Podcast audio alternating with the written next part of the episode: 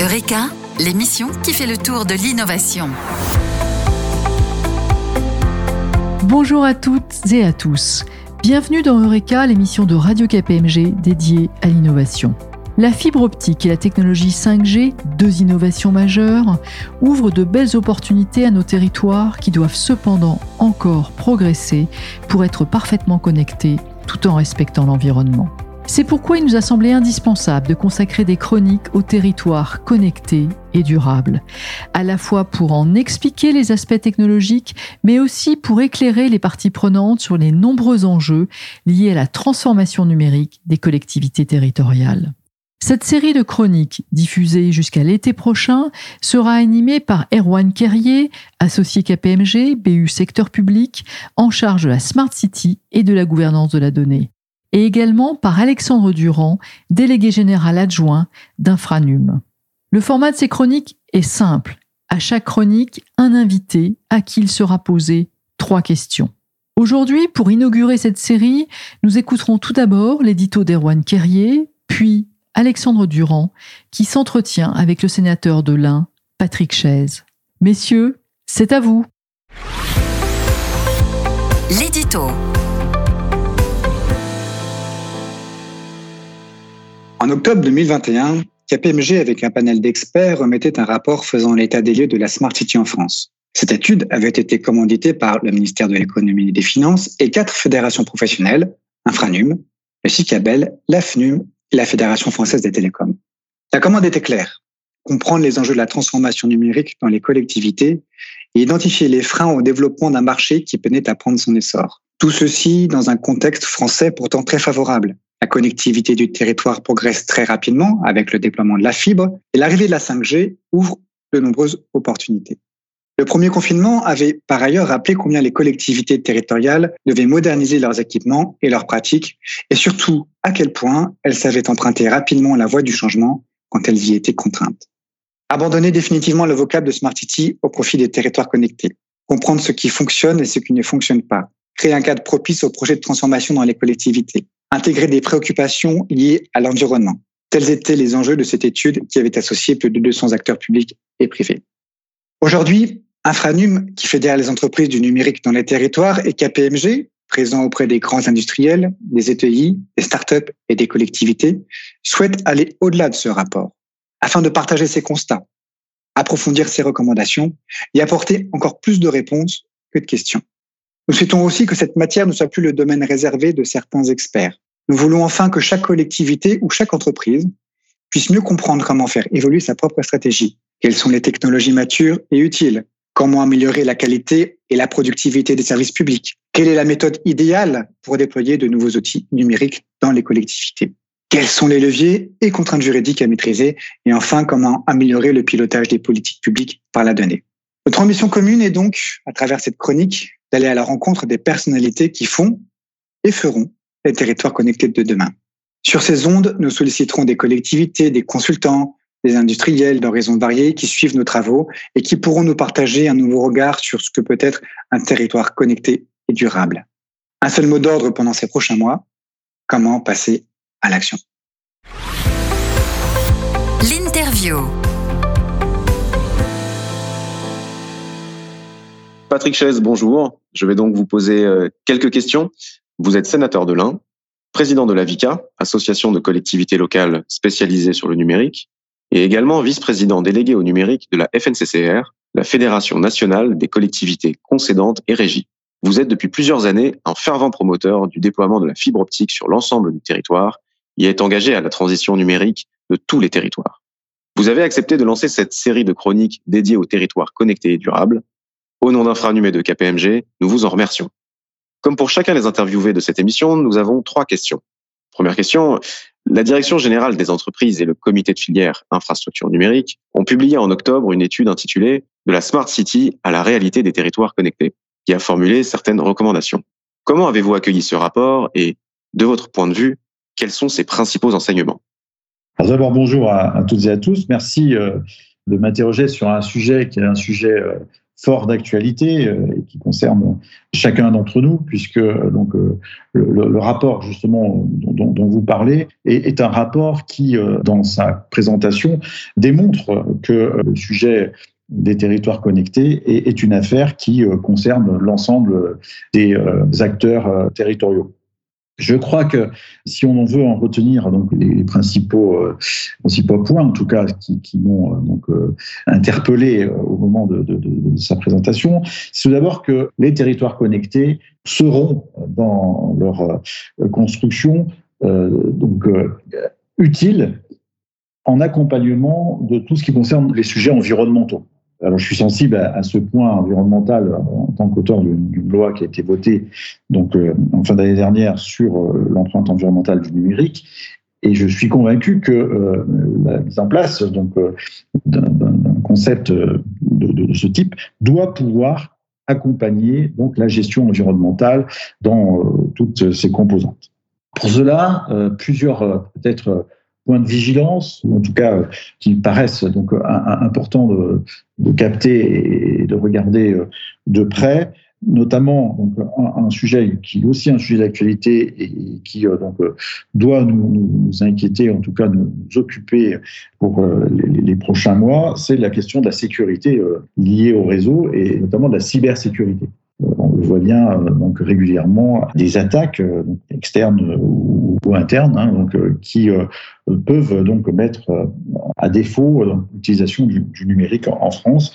Et, cette question de la cybersécurité doit être traitée euh, avec euh, sérieux. L'autre point qui doit aussi nous interpeller, c'est la question de la gestion des données, de la protection des données, voire de la propriété de ces données, et donc de leur maîtrise. La donnée devient un bien qui est sûrement donc jalousé, qui peut donc donner lieu à un intérêt très fort de la part euh, de différents acteurs et euh, collectivités qui auront à, construire ces projets devront évidemment euh, avec force et avec intérêt s'intéresser à cette question des données. Voilà pour les principaux points qui ont attiré mon, attention à la remise de, de, ce rapport sur un sujet qui enfin, est un sujet d'importance, un sujet d'avenir, mais qui ne pourra réussir que si on apporte des réponses à, l'ensemble euh, de, ces points. Monsieur le sénateur, vous avez annoncé lors du dernier congrès de la VICA une proposition de plan France territoire durable et connecté. Pouvez-vous nous indiquer les contours et les enjeux de cette proposition? Oui, cette annonce euh, est une annonce que, j'ai voulu faire à, ce moment de, de la construction euh, du projet numérique en, France, parce que euh, là aussi, le numérique est finalement une construction de briques. Et euh, la, brique première du numérique, c'est bien sûr la brique qui concerne les, réseaux, les infrastructures, qui a été portée hein, par la VICA, mais aussi par la FNCCR dans les actions passées. Et on, ressent même si euh, c'est c'est pas tout à fait exact, mais euh, que euh, finalement, donc on est plutôt sur la phase finale, terminale de la construction de ces infrastructures. Et le projet Plan France Très Débit, je vais en dire quelques mots à, ce stade, doit être constaté par chacun d'entre nous comme étant une vraie réussite. Aujourd'hui, donc la France donc, peut donc se glorifier d'être euh, le pays le plus fibré en, Europe et donc euh, avoir une capacité d'utilisation de, ces infrastructures dans le, secteur euh, numérique. Et cette réussite, je le crois profondément, est due à son organisation basée sur donc un, plan national porté par, par l'État, mais construit par les collectivités, en tout cas les, structures euh, euh, qui, euh, en, local, ont réalisé ces projets. Alors, excusez-moi d'être un peu long sur la, partie infrastructure, mais elle a beaucoup d'importance parce que je suis convaincu que sur la question des objets connectés, des territoires connectés, on ne pourra réussir que si on reste sur un schéma à peu près identique, à savoir une coordination nationale avec euh, un accompagnement financier euh, national, mais une liberté de construction, d'action, de mise en œuvre locale en fonction euh, des territoires, en fonction de ses besoins de territoire, avec un objectif, c'est que finalement les travaux, les idées, les constructions qui seront faites ici ou là sur les territoires puissent profiter à, d'autres territoires dans le temps. Je ne crois pas à un projet territoire connecté qui vienne d'en haut et s'impose en bas, mais au contraire, un projet qui se construise euh, sur les territoires et qui euh, puisse se mutualiser au niveau national. C'est ça, en fait, l'idée de ce plan euh, France Territoire durable et connecté que l'on appelle de nos voeux et qui devrait pouvoir compléter la réussite, encore une fois, du plan France Très débit. Dernière question. Patrick Chaise, peut-on tracer un parallèle entre le plan France Très débit, dont tout le monde salue la réussite, et la généralisation des projets de territoires connectés alors ça, c'est toujours une, question compliquée parce que effectivement, euh, euh, c'est euh, à la fin de la foire qu'on compte les bouses, comme on dit dans nos territoires. La, réussite, la clé de la réussite, c'est de laisser les initiatives locales. Je suis convaincu que, en fonction, encore une fois, des problématiques liées à une spécificité locale qui peut être problème de circulation, un problème de gestion de réseau d'eau euh, ailleurs, un problème de gestion d'éclairage public, un problème de sécurité, de vidéoprotection euh, ici ou là, on va inventer, créer, innover sur euh, ces territoires. Et, le fait de pouvoir donc accompagner financièrement ces, ces, projets par un, plan structuré va finalement permettre encore une fois, la, mutualisation, permettre les échanges, permettre la copropriété, en, quelque sorte, de ces projets.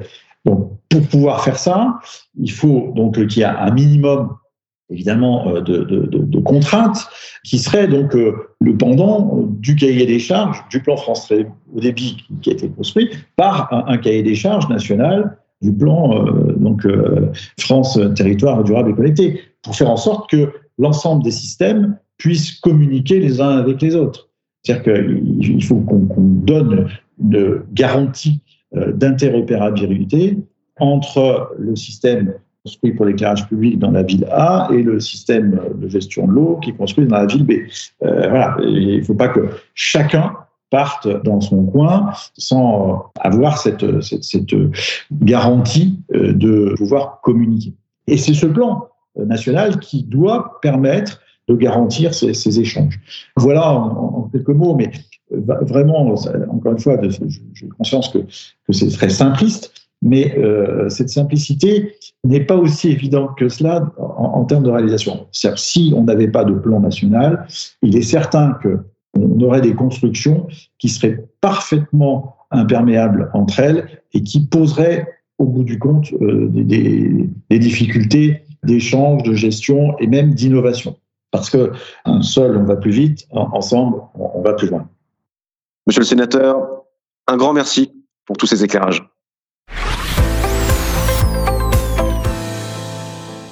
Merci à tous les deux pour ces échanges constructifs. Nous aurons le plaisir de les prolonger lors des prochaines émissions.